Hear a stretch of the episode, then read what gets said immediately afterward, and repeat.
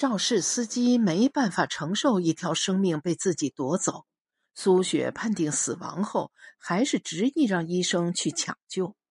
张荫兵看到鉴定书上写着的死亡时间，再去对照病房中的苏雪，从心底对这个年轻人表示感谢。他使自己不是直接面对一具在停尸房里冰冷的尸体。苏雪一身黑色，躺在病床上，血迹从简单包扎的后脑渗出，面目安详，倒无多大变化，只因脑袋充血，有些青紫，嘴唇没了血色，向两侧脸颊耷拉着。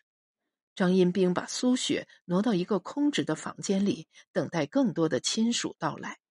终于单独和妻子在一起，他手足无措，又捶胸顿足，努力克制哭声，不要太大。眼泪涌出，滂沱到整个世界都被淹没了。他想不明白，事情怎么就发生在自己的身上。过了好一会儿，想到永远再也见不到苏雪。这是仅有的共处，也是唯一再能触摸到苏雪的机会。张荫兵双膝着地，跪在瓷砖上，终于放声大哭起来。苏雪的父母闻讯赶来，扑向死去的女儿。张荫兵被挤到一旁，缓慢起身，冷静下来，看着苏雪，她的身体在晃动，后脑又流出了一丝的血迹。苏雪的母亲哭晕过去，张荫兵打来一盆水，用毛巾擦拭苏雪的身体，再穿寿衣。他从未这么仔细的打量过妻子的身体。婚姻五年，交往一年，六年的时间，即便是在对彼此身体都处于新鲜、乐于去探索的时期，张荫兵也没有这样去观察过。苏雪总是羞于展示自己的身体，习惯把灯关上。结婚后太过熟悉，也丧失了热忱。就算不经意看到，目光也不多做停留。苏雪三十岁，比张荫兵小三岁，身体一向瘦削。毛巾从苏雪的身上轻微掠过，张荫兵不敢太过用力。他想。为什么不多吃一点？总是想着节食和减肥。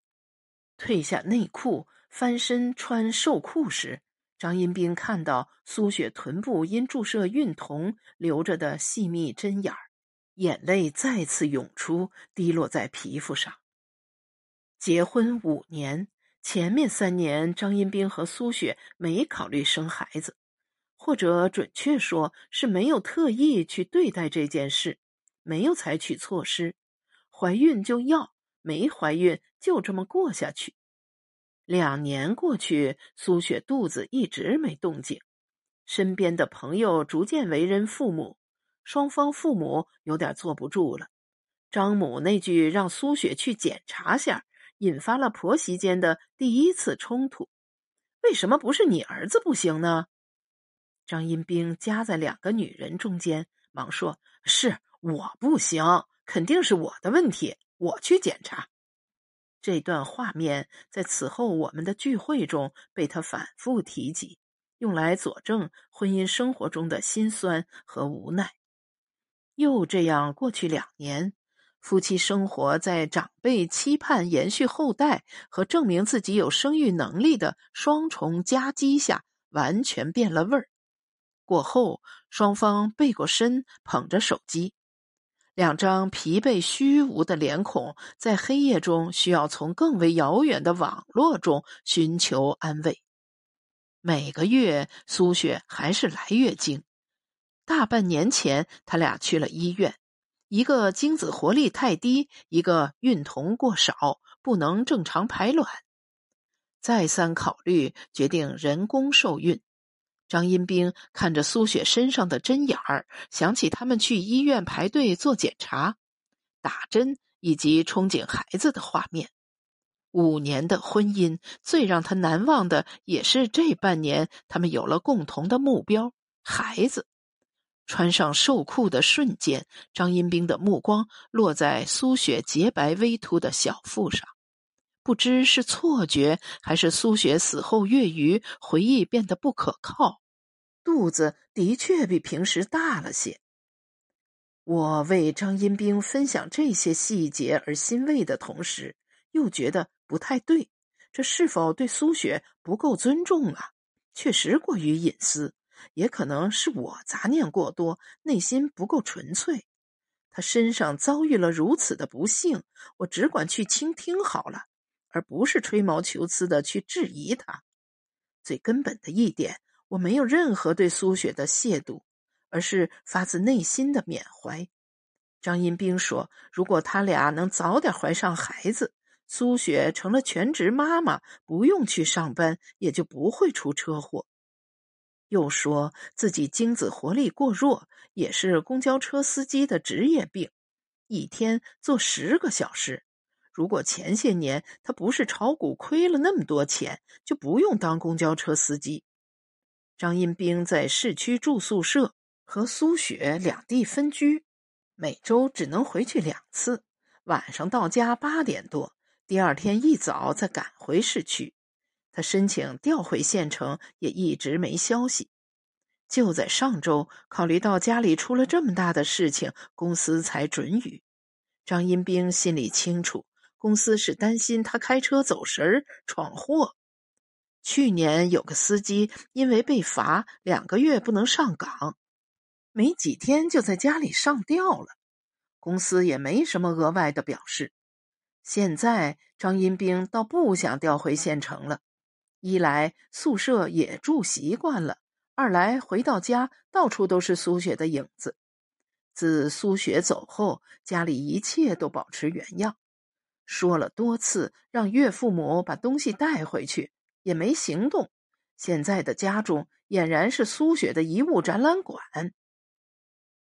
桌上的砂锅已经彻底凉透了。我专门为张阴兵点的爆炒腰花也没怎么动，凝固成黑乎乎的一坨，散发着膻味儿。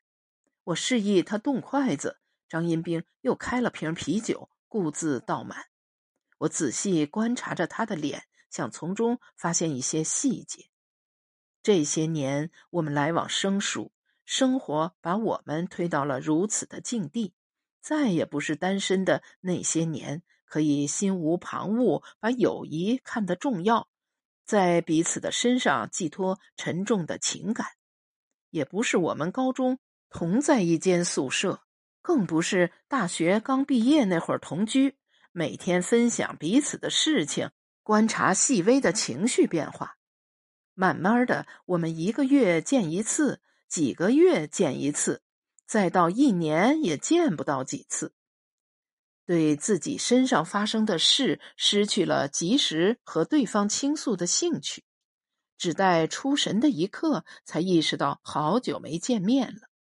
即便见面吃顿饭、对坐喝酒，所说的也多为对生活的抱怨。分享得意时，也立刻会在对方的表情中看到一闪而过的失落。希望朋友过得好的朴素愿望，并不能冲散对自身的怀疑。共同的不幸和生活中的不如意，将我们紧密团结在一起，这样的友谊更为牢固。如今，张银兵率先一步丧偶，我早他许多年体验过丧父，悲痛已经被时间强行愈合。几道浅显的伤疤，再去显摆显然是不妥当的。在整个酒局中，我搜肠刮肚，想找到一些不幸和不顺的事情，又那么徒劳。无非是感情不和，事业不顺，这又算得了什么呢？我见苏雪不超过五次。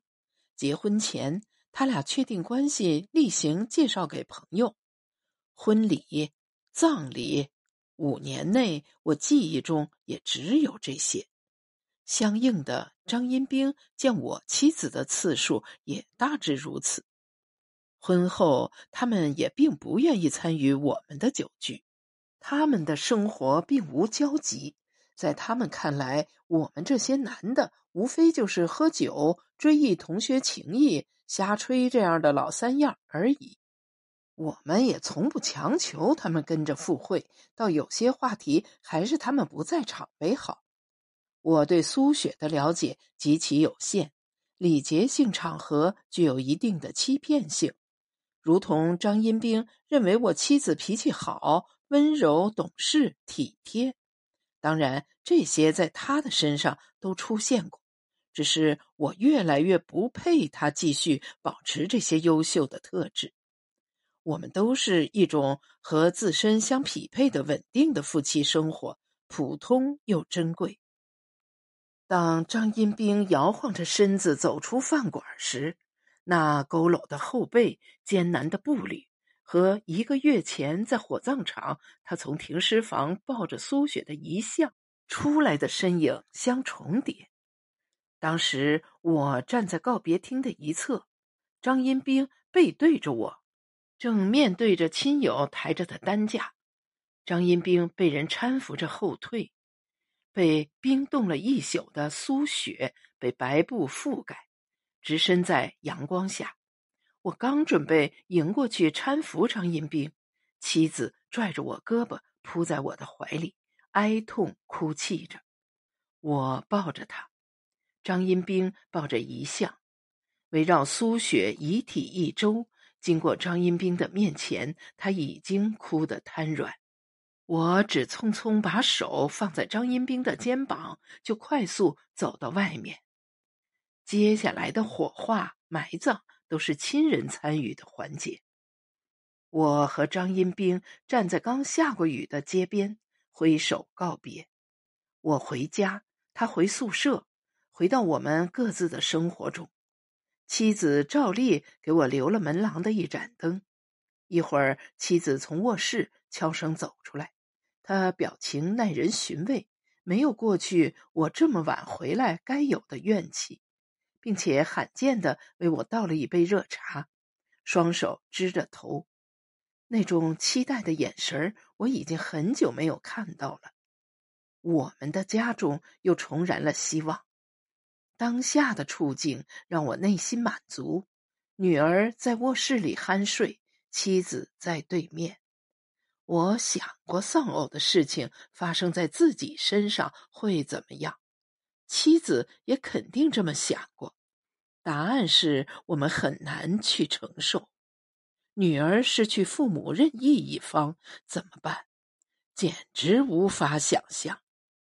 张荫兵的状态很糟。他垮掉了，如果是我，我也会垮掉。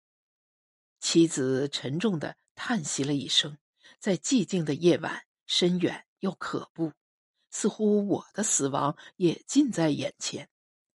追问完细节后，我和妻子在一件事上达成共识：悲痛总会过去，而张荫兵也会再婚。他才三十多岁。妻子说。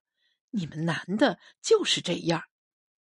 自从妻子在公众号上见多了杀妻杀女的各类极端案件后，对我或者是男性的期望值确实没多高了，并不时对我说：“实在过不下去，好聚好散，没必要下死手。”离上次和张英兵喝酒又过去几个月。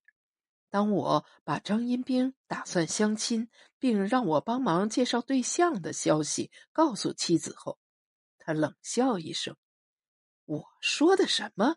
你们男的就是这样。”我问：“那你觉得死了老婆后多久相亲才合适呢？”妻子说：“这才半年，他为什么要相亲呀？这还用问吗？”我说。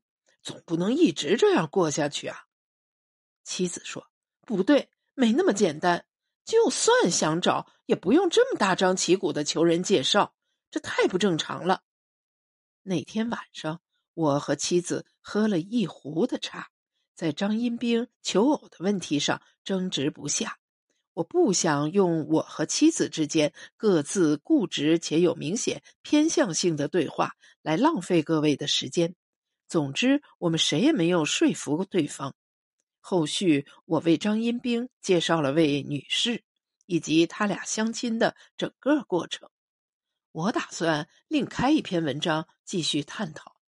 这篇文章的主题无疑应该是苏雪，冲散属于她的版面是不合适的。可以透露一点我得到的最新消息：他们相处了没几天就分手了。最后我要说的是另外一件事。